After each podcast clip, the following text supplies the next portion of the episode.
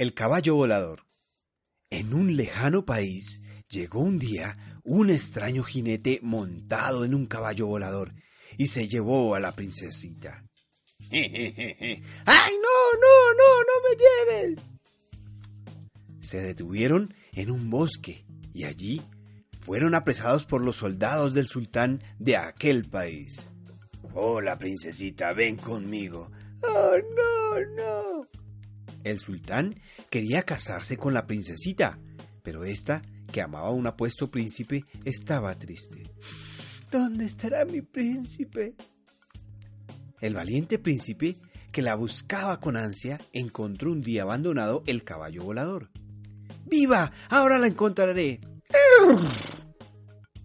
El caballo volador lo llevó hasta la ciudad y allí se enteró de que la princesa estaba muy enferma.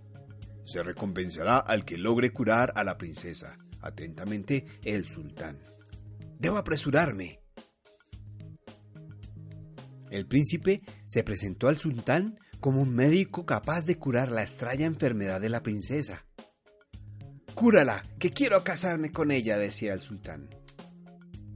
Después de examinarla, el príncipe aseguró que se curaría si montaba sobre el caballo mágico. Y de esta manera se curará. Súbete, mi princesa.